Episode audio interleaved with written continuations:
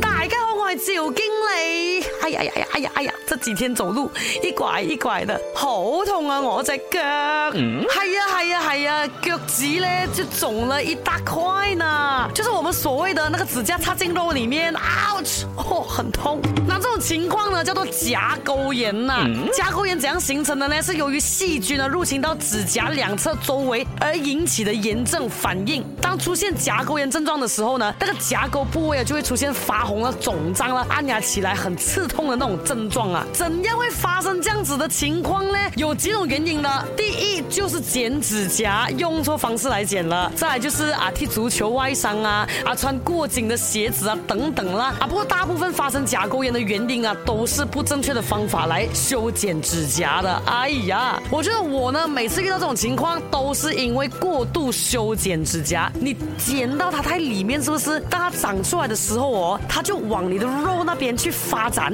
这样指甲一天一天慢慢越来越长的时候哦，它就一天一天就刺进你的肉里面哦。